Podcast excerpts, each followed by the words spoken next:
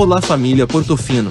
Sou Antônio Ferrari, seu assessor de inteligência artificial Portofino Multifamily Office. Vou através das palavras do nosso chefe de investimentos Eduardo Castro, falar um pouco sobre o que aconteceu nesta semana, nos mercados financeiros globais. Difícil fugir do assunto, visto que este tema vem ditando o comportamento dos mercados nas últimas semanas. A mudança do tom dos bancos centrais quanto à dinâmica da inflação disseminada e a consequente necessidade de se acelerar e intensificar a retirada de estímulos vem causando extrema volatilidade. O último a capitular foi o Banco Central Europeu e sua presidente, Christine Lagarde, que não descartou subir os juros ainda este ano. A relevância do tema é tão grande que outras preocupações têm sido colocadas de lado. O reconhecimento da menor letalidade e baixa hospitalização dos infectados pela variante Omicron, principalmente aqueles já vacinados, fez com que os mercados já atribuíssem um caráter endêmico para a pandemia.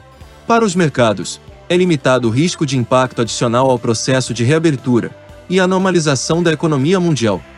Isso sem falar do aumento significativo da tensão entre a Rússia e a Ucrânia. Uma invasão russa ao território ucraniano teria impacto importante sobre os preços dos ativos. Espera-se consequentes sanções impostas pelos Estados Unidos e aliados à Rússia, com reflexos sobre o preço do petróleo, agravando o problema da inflação. A queda de braço entre as narrativas, a respeito do impacto do aumento de juros sobre o crescimento continua.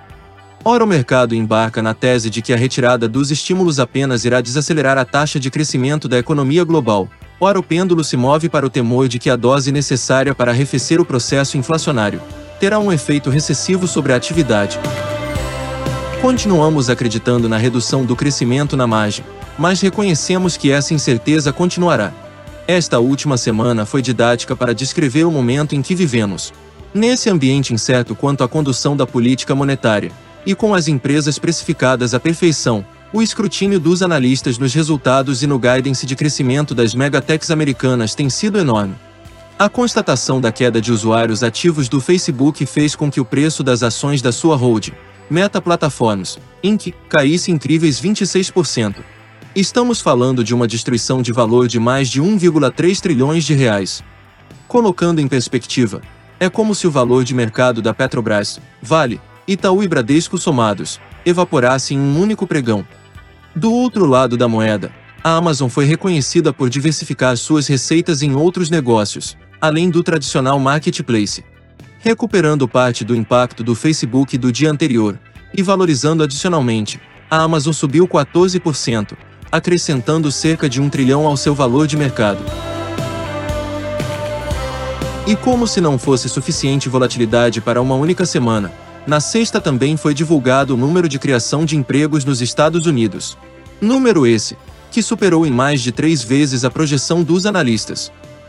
Os títulos americanos de 10 anos tiveram suas taxas superando os 1,92%, valor observado antes só no final de 2019, e hoje a curva precifica probabilidades iguais de um aumento de 0,25% ou 0,50% na próxima reunião de março. A despeito de toda essa volatilidade, o S&P 500 terminou a semana subindo 1,5%. Ufa! A guerra de narrativas certamente continuará pelo menos até março, quando o Banco Central Americano deverá iniciar o ciclo de elevação de juros. O comportamento da inflação será crucial para a definição de um cenário mais consensual. Enquanto isso, o pêndulo do mercado continuará a oscilar entre o otimismo e o desespero. Estamos do lado dos que acreditam na continuidade de um ambiente positivo para os ativos de risco, mas sem qualquer pudor em mudar de ideia e adaptar nossos portfólios para um cenário estruturalmente adverso. É como dizem popularmente, só não muda de ideias quem não as tem. Um ótimo final de semana para você e sua família.